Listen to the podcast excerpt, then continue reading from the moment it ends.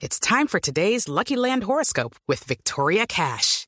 Life's gotten mundane, so shake up the daily routine and be adventurous with a trip to Lucky Land. You know what they say. Your chance to win starts with a spin. So go to LuckyLandSlots.com to play over 100 social casino-style games for free for your chance to redeem some serious prizes. Get lucky today at LuckyLandSlots.com. Available to players in the U.S., excluding Washington and Michigan. No purchase necessary. VGW Group. Void where prohibited by law. 18 plus. Terms and conditions apply. El padre Alberto Linero es periodista y también está en Mañanas Blue.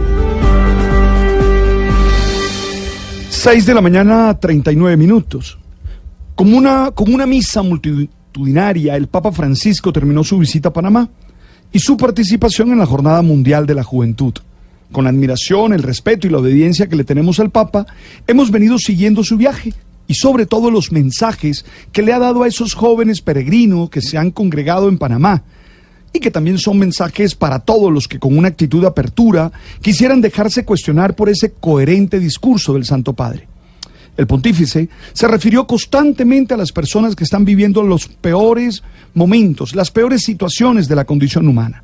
Jóvenes privados de la libertad por su comportamiento, enfermos, especialmente los portadores de SIDA, de hecho, visitó un centro de acogida administrado por la iglesia donde viven 18 personas portadoras del VIH. Y también se refirió constantemente a los migrantes que tanto sufren. Su visita, como siempre, fue una continua manifestación de alegría y de esperanza.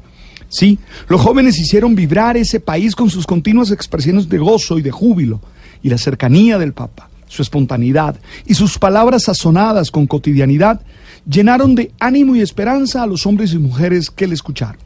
El Papa volvió a tener presente a nuestro país y en el último Ángelus que rezó en Panamá hizo un pedido de paz por nuestra situación. Él rezó por cada una de las víctimas del odio terrorista que cometió el ELN tras el reciente atentado.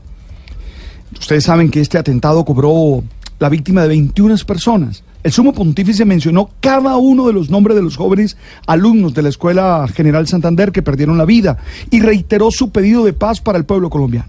Este es un gesto hermoso en el que nos recuerda que no son cifras, sino personas concretas, con historias muy particulares y con familias que lloran y sufren por esta pérdida.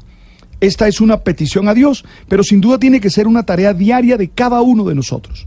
Para vivir en paz, todos tenemos que entender que la violencia nunca es una posibilidad.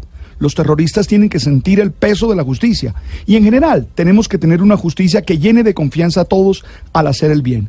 Además, tenemos que construir estructuras de equidad y todos entender que la paz inicia en nuestro interior y que desde allí se proyecta a las relaciones interpersonales.